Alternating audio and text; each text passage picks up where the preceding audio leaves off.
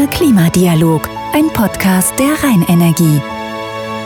So, herzlich willkommen zum Kölner Klimadialog. Das ist ja ein Podcast der Rheinenergie. Ich freue mich auf jeden Fall, dass ihr wieder mit dabei seid. Hier in dem Podcast geht es ja um das Thema Klimaschutz und wie man klimaneutral leben kann. Ich glaube, dass wir da alle noch ganz viel lernen können und deswegen habe ich auch hier im Podcast in jeder Folge einen spannenden Gast bei mir. Ganz kurz zu mir, ich bin Judith Pamme. Ich wohne hier in Köln, moderiere die Morning Show bei Radio Köln und äh, hier in dem Podcast ist heute Frauenpower angesagt. Britta Heidemann ist da. Hi. Hi. Du bist die erste Frau in diesem Podcast. Yeah. Ja. Britta, du bist ja gebürtige Kölnerin. Ja. Kommst hierher und äh, dich kennt man aus dem Profisport. Du bist, ich habe es äh, nachgeguckt, äh, die erste Degenfechterin, die das Golden Triple geholt hat. Das bedeutet, jetzt für alle, die nicht wissen, was es ist, du bist Weltmeisterin geworden 2007 Mhm. 2008 hast du Olympia geholt und 2009 bist du Europameisterin geworden. Richtig. Das ist schon krass, oder? Ja, also das, das war wirklich ähm, eine verdammt verrückte Phase und die, bei jedem Erfolg denkst du dir immer wieder, das kann echt nicht sein, dass ich das jetzt gerade geschafft habe. Ähm, aber so jetzt so im Nachhinein muss ich sagen, das kann man immer ganz gut erzählen, ja. Das ist jetzt so ungefähr 10, 12 Jahre irgendwie her. Aber jetzt genau. würdest du so rückblickend sagen, das war schon so eine Erfolgswelle, die aber auch irgendwie nicht noch, also nicht so, das erlebt ja nicht jeder Sportler oder jede Sportlerin.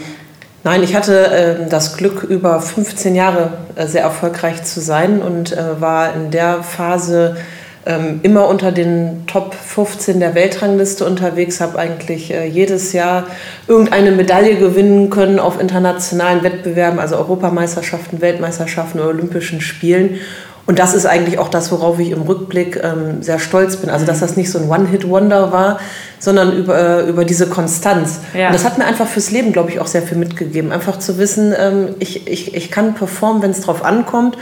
Äh, und das, das lässt sich natürlich in andere Bereiche auch gut übertragen. Ja, du, ähm, wenn du jetzt so zurückguckst auf diese ganzen Titel, ist das wirklich so, dass einem olympisches Gold am meisten bedeutet? ist es so, ähm, das Krasseste? Ähm, das Krasseste ist immer, wenn man ganz oben auf dem Podium steht, ja. aber ähm, auch krass ist, dass das vor allem den Leuten am meisten bedeutet. Also ähm, ich habe zweimal bei Olympia Silber gewonnen und war granatenstolz auf mich. Also gerade, da war ich 21 in Athen 2004, das erste Mal angetreten, sofort eine Medaille gewonnen. Ähm, ähm, aber Silber ist äh, in, in der Wahrnehmung der, der Leute ähm, eben nicht, nicht Gold und damit ähm, mhm. ja, irgendwie so erster Verlierer oder so. Ähm, das habe ich da auch lernen müssen. Aber das war, im Endeffekt war mir das auch egal. Das ist einfach ähm, ähm, super gewesen, diese Erfolge zu feiern, ob jetzt Gold, Silber oder Bronze, einfach da ähm, sich in so Medaillenringe gekämpft ja. zu haben. In dem Moment, das, das, fand ich, das fand ich immer toll. Aber wenn ich wusste, jetzt, ich habe hier eine Medaille. Ja, das ist ja auch, man, also man kriegt ja ausgezahlt, wofür man so viel trainiert und auch einfach äh, ja, bei dir wahrscheinlich auch einfach Talent ja auch dazu kam, dass du einfach eine, äh, im Fechten einfach ja, zur Weltrangspitze gehört hast, ne? Ja, also Talent bringen, bringen natürlich alle mit, ne? ja. ne? oder in, in allen Bereichen, wo, wo Menschen erfolgreich äh, sein können, ob jetzt in Wirtschaft oder, äh, oder auch in deinem Beruf ne? Mhm. oder, äh, oder ob im Sport. Ähm, da kommt es eben darauf an, wer, wer arbeitet am fleißigsten, diszipliniertesten. Ähm, äh, oder wer hat dann am Ende die beste Strategie, äh, um, um sich auf die wirklich wichtigen Momente vorzubereiten. Und ähm, das hat mir immer Spaß gemacht, genau das Umfeld so mitzugestalten, dass es am Ende erfolgreich ja. war. Also ich fand den Weg dahin häufig auch immer sehr, sehr spannend. Also wie man so wie so eine Spinne an seinem eigenen Netz zum Erfolg weben kann, wo man aber eben auch ganz viele andere Personen integrieren muss. Also was weiß ich, die Familie, den Trainer, ähm, weil es müssen ja alle auch für einen mitkämpfen, mhm. weil so als ganz, also einfach alleine erfolgreich zu sein, ich glaube, das funktioniert nicht. Also hat deine Familie hier in Köln dich auch immer supportet, wo es ging und war immer mit dabei, oder? Ja, absolut darauf angewiesen, ähm, ja. vom ähm, ja, vom ganzen organisatorischen her, aber auch mental.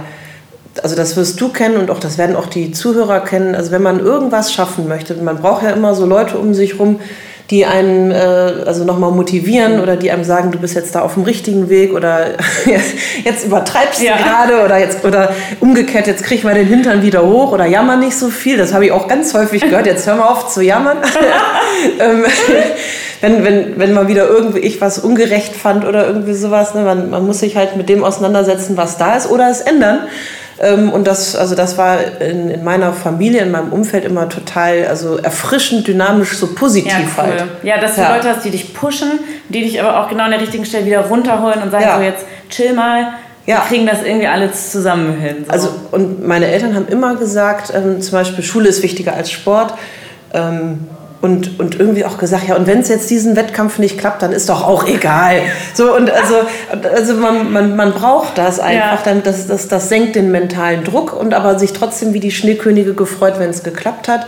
Und daran glaube ich auch, also dass ähm, einfach so positive Motivation, also unterstützen, wenn was gut läuft mhm. und natürlich mal auch ein bisschen pushen und so weiter, aber nicht so immer dieses so rumkritteln, so, äh, ob das jetzt nur mal ja. funktioniert und so. Und äh, das habe ich halt früh mitbekommen, dieses Positive und das, äh, das ist einfach äh, super für das ganze Leben. Du hast 2018 ja deine Karriere als Profisportlerin beendet.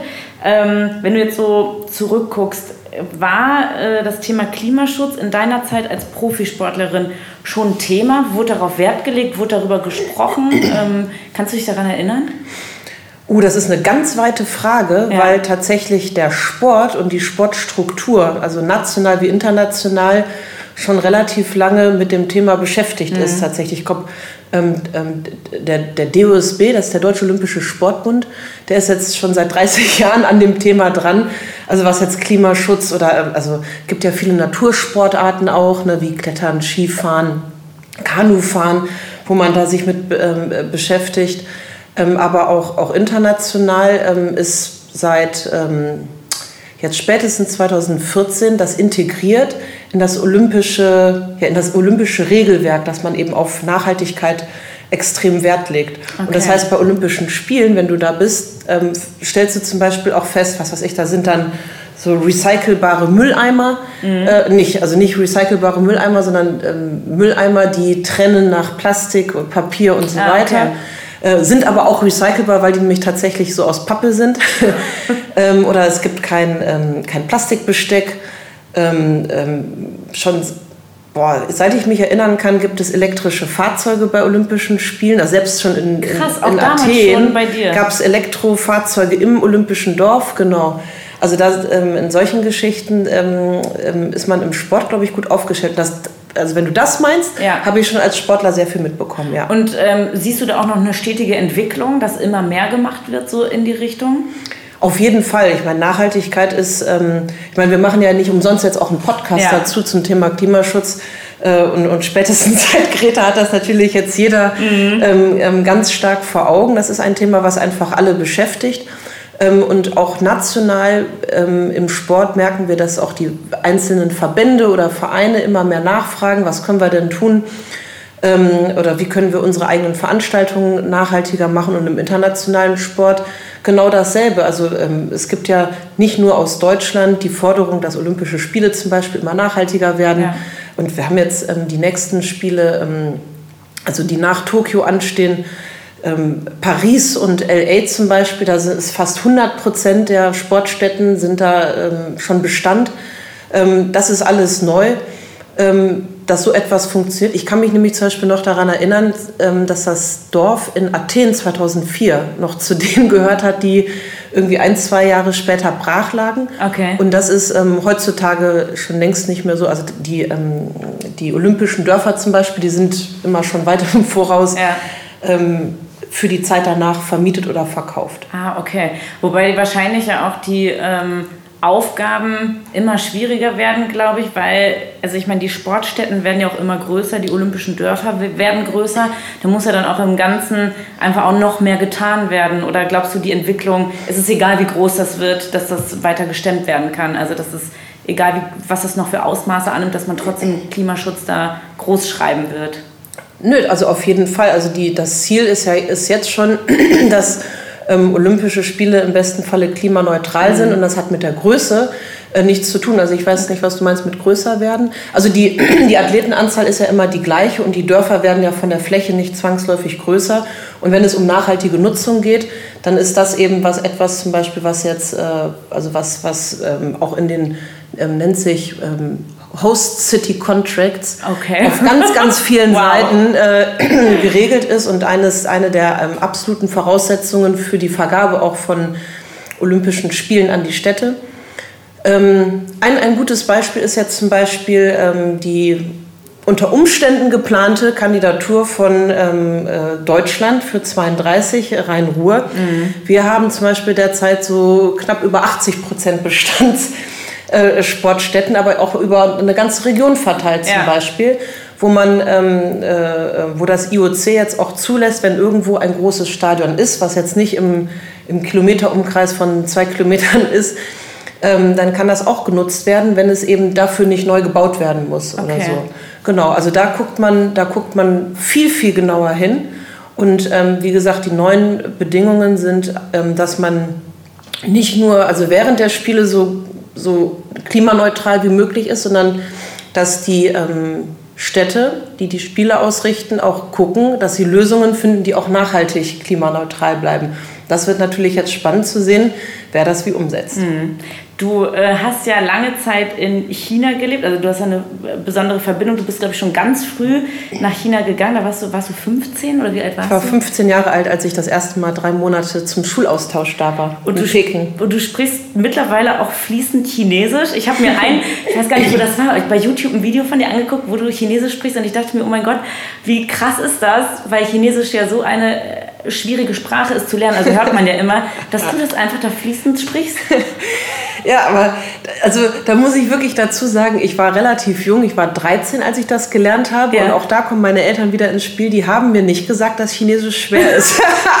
und, und, und, alle Eltern, die zuhören, ich sag euch, das ist einfach eine, ähm, das ist eine, eine super Strategie, die Kinder nicht von irgendetwas abzuschrecken. Ich habe einfach äh, damals gefunden, dass sich Chinesisch sehr melodisch anhört und ich fand das auch cool, was anderes zu machen als die anderen, mhm. die alle nach England wollten. Ja, und dann habe ich das irgendwie einfach, ich habe es einfach gemacht, wie Kinder das ja so machen, wenn sie nicht eingeredet bekommen, dass irgendwas unmöglich ist.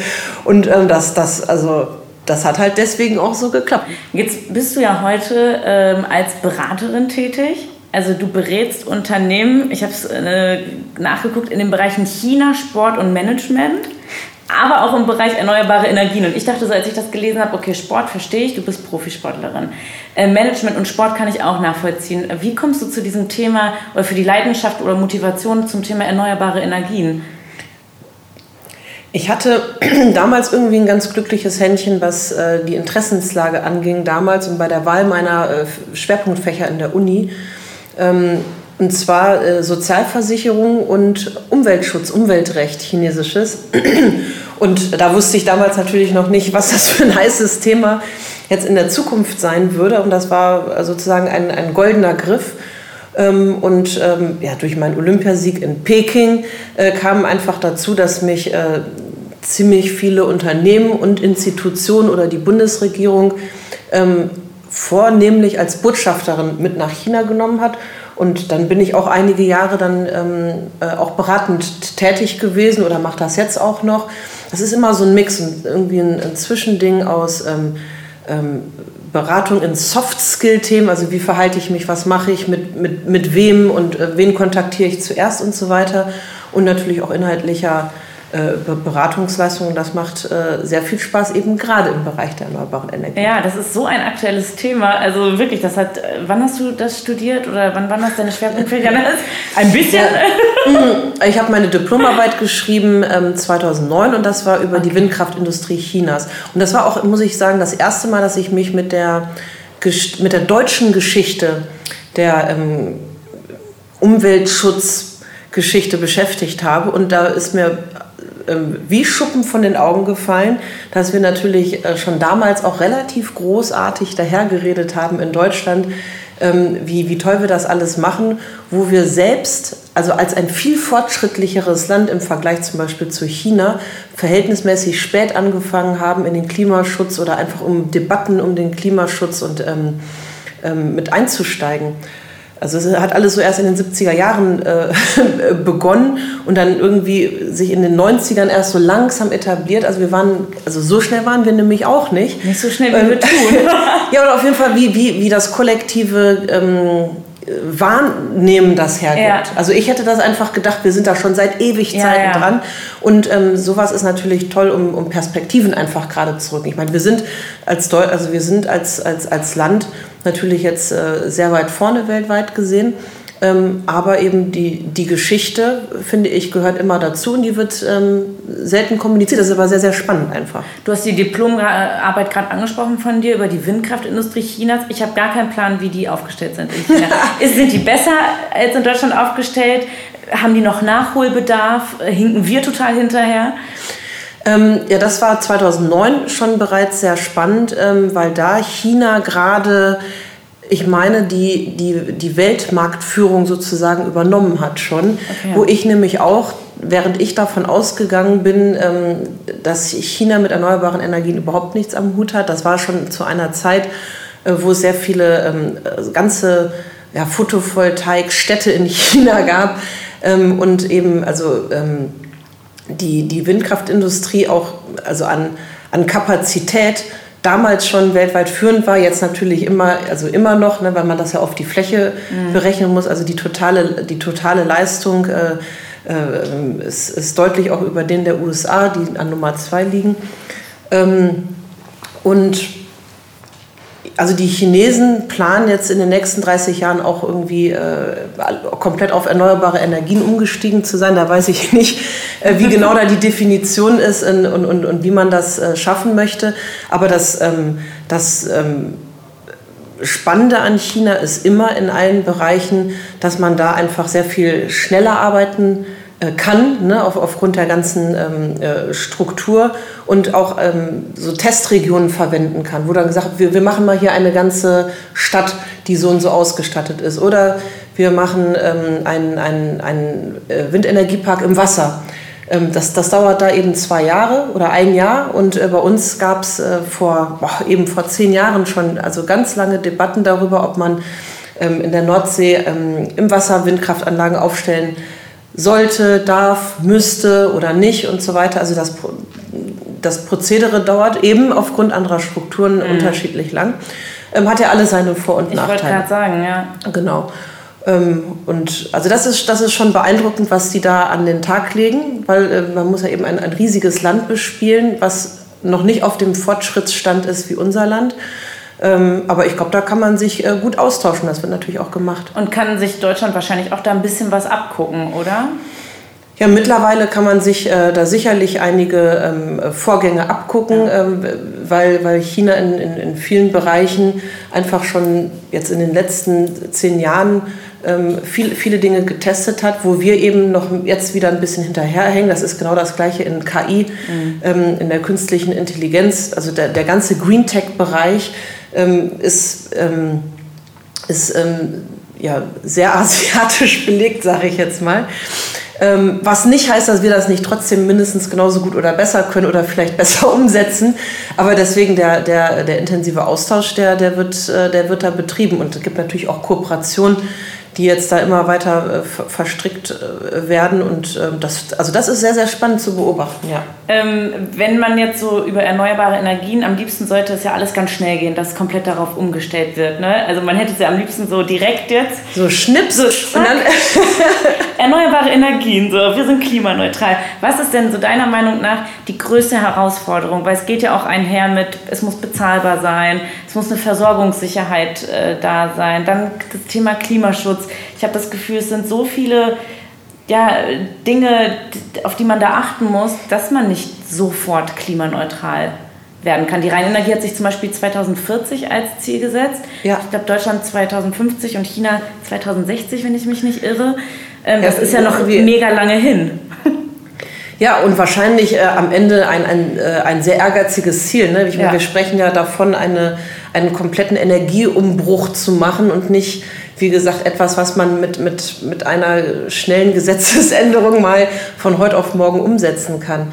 Also ich, ich, bin, ich bin der Meinung, dass es immer die Leute geben muss, die, ähm, die auch äh, mal den, den Sand aufwirbeln und äh, für Stimmung sorgen, dass einfach äh, bestimmte Dinge angeschoben werden. Die sind absolut wichtig und deswegen sind die Debatten auch, auch gut.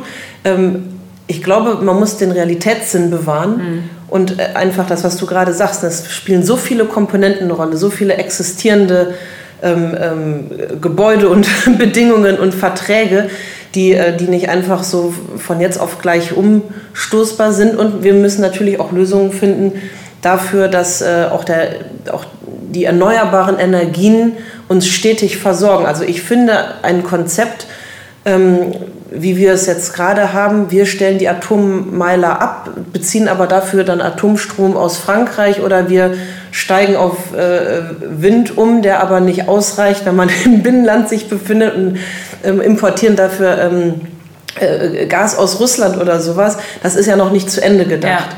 Und das muss man natürlich im Auge behalten und ähm, es also wenn man ein bisschen Geopolitik noch im Auge behält, also da sollte man sich natürlich nicht von anderen Ländern abhängig machen. Und das, denke ich mal, sollte auch das, das Ziel sein.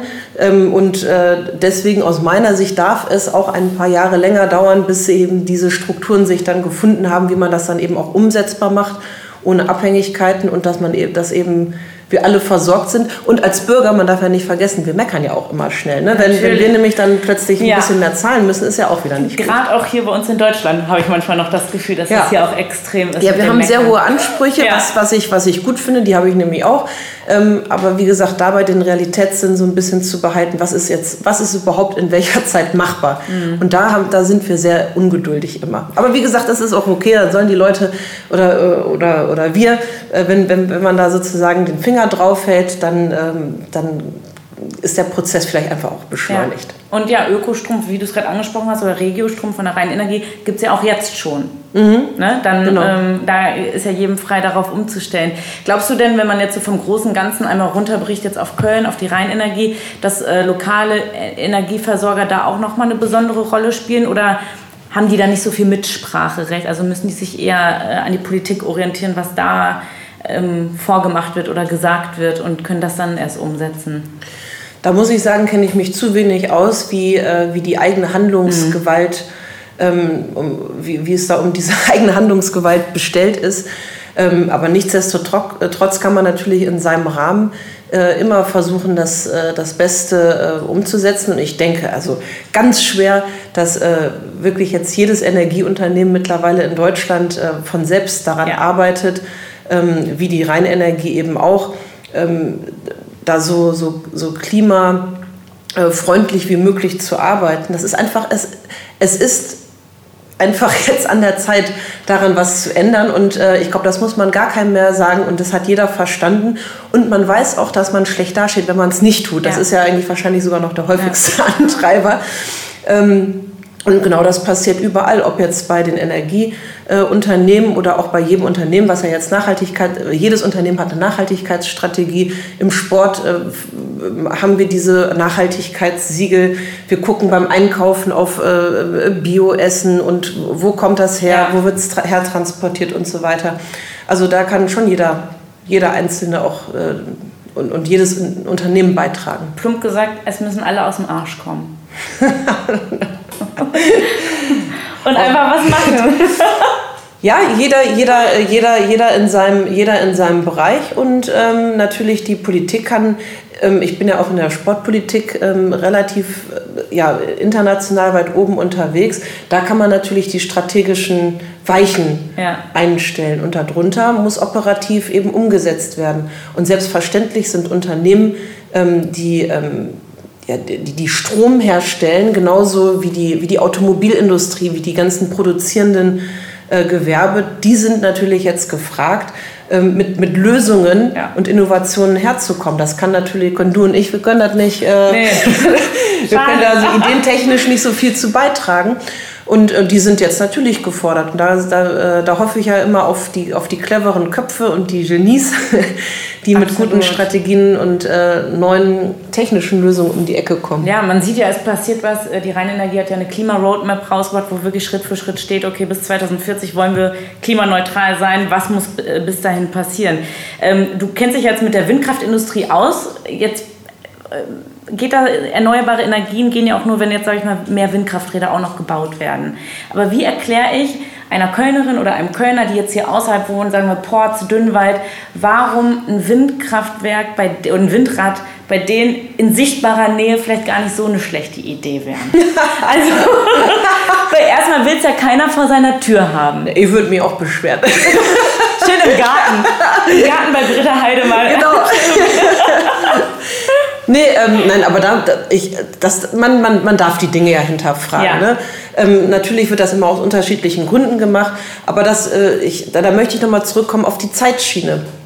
Ich finde, das bringt natürlich nichts, wenn man jetzt ähm, einfach aus lauter Aktionismus überall Windkrafträder zum Beispiel aufbaut oder Solaranlagen aufs Dach pappt. Ich habe jetzt ähm, das vorhin sogar noch mal nachgeguckt. Wenn du ein 1,5 ähm, Megawatt Windkraftrad aufstellst. Das ist ungefähr so das, was so, so die übliche mhm. Größe mhm. ist. Das dauert allein schon irgendwie so knapp sechs Jahre, bis sich das so energetisch amortisiert hat. Okay. So, und bis dahin gibt es vielleicht schon wieder größere, sondern musst du wieder also ähm, was Neues bauen. Und dann ist halt einfach die Frage, macht das wirklich Sinn? Ja. Oder ist das eben purer Aktionismus? Das finde ich, das, das darf man hinterfragen. Ähm, und ansonsten, wenn die Deutschen, wenn wir Deutsche uns so extrem für den Klimaschutz einsetzen, dann muss das eben auch akzeptiert werden, wenn das Windkraftrad äh, vor, also in Sichtweite steht. Aber natürlich wahrscheinlich diejenigen, die das da haben, sind auch nicht die, die sich, äh, ja. die sich so militant für Klimaschutz einsetzen. Und dann kann ich das auch wiederum verstehen. Das ist ja immer dann das, äh, der Zwiespalt. Ist äh, Klimaschutz bei dir im Privaten? Du wohnst ja hier bei uns in Köln, ne? Und ähm, ist das bei dir privaten Thema, was immer drin war, irgendwie intuitiv, weil du da immer drauf geachtet hast? Oder kommt das jetzt gerade auch immer mehr, dass du sagst, weiß ich nicht, ähm, Fahrrad statt Auto oder kein Coffee to go oder so Kleinigkeiten? Man versucht ja, ich habe immer das Gefühl, man versucht jetzt gerade so auf, auf, sich zu achten und sich ein bisschen zu hinterfragen und zu gucken, muss das jetzt gerade sein? Ja, also da bin ich, äh, da bin ich ähm, gar nicht so sensibilisiert unterwegs. Ich glaube, was immer gut ist, wenn man so eine, eine ordentliche Grundausbildung hat, was heißt ich, Licht aus, äh, Wasser abstellen, äh, Müll äh, im, im, im, Zweifel trennen, äh, was weiß ich, die Plastikflasche nicht auf die Straße werfen. Also ich glaube, dann, dann hat man schon mal das, das Gröbste richtig mhm. gemacht. Mhm. Da gibt es ja einfach ganz viele und auch ganz viele ähm, Nationen, die äh, noch nicht mal dieses Basiswissen ja. mitbringen. Und ähm, ob ich jetzt den einen oder den anderen Wagen fahre, das, ähm, das ist für mich jetzt keine Lebensfrage.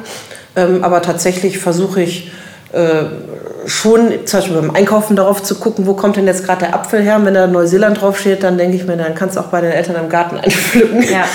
ähm, oder zum Beispiel beim, äh, ähm, was ja ganz viele machen, sich Pakete schicken zu lassen mit, mit irgendwelchen Bestellungen und dann zurückzuschicken. Das habe ich, ich habe das tatsächlich, boah, also noch, ich habe noch nie was zurückgeschickt und ganz selten bestellt. Also ich gehe einfach dann gerne bei mir um die Ecke ins ja. Einkaufszentrum oder sowas.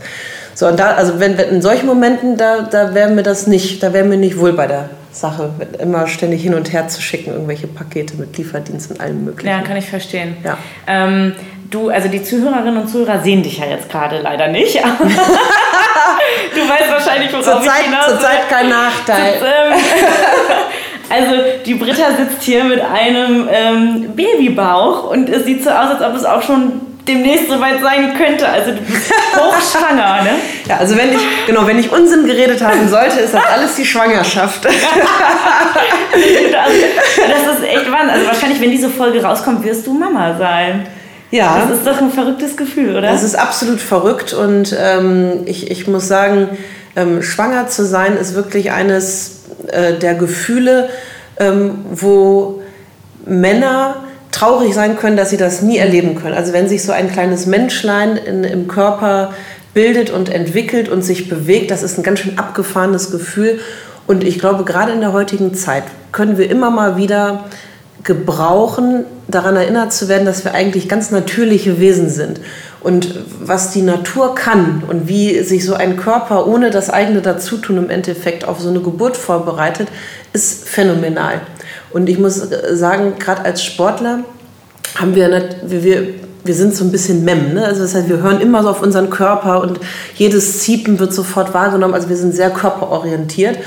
Und ähm, selbst für mich ist das jetzt also absolut erstaunlich, was in dem Körper passiert. Und also ich bin ganz begeistert, das zu beobachten.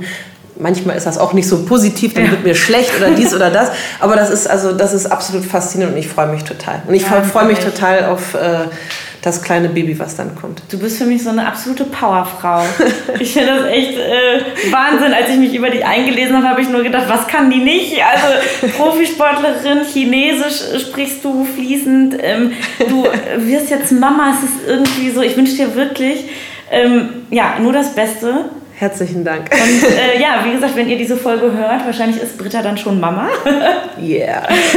ähm, danke auf jeden Fall, dass du dir die Zeit genommen hast, mit uns darüber zu sprechen. Es war total spannend, mal jemanden zu haben hier, der auch einen Blick auf China zum Beispiel hat, was ja, wo ich mich persönlich gar nicht auskannte. Und äh, ich würde mich auch freuen, wenn ihr wieder die nächste Folge mit dabei seid, dann natürlich auch wieder mit einem spannenden Gast. Kölner Klimadialog, ein Podcast der Rheinenergie.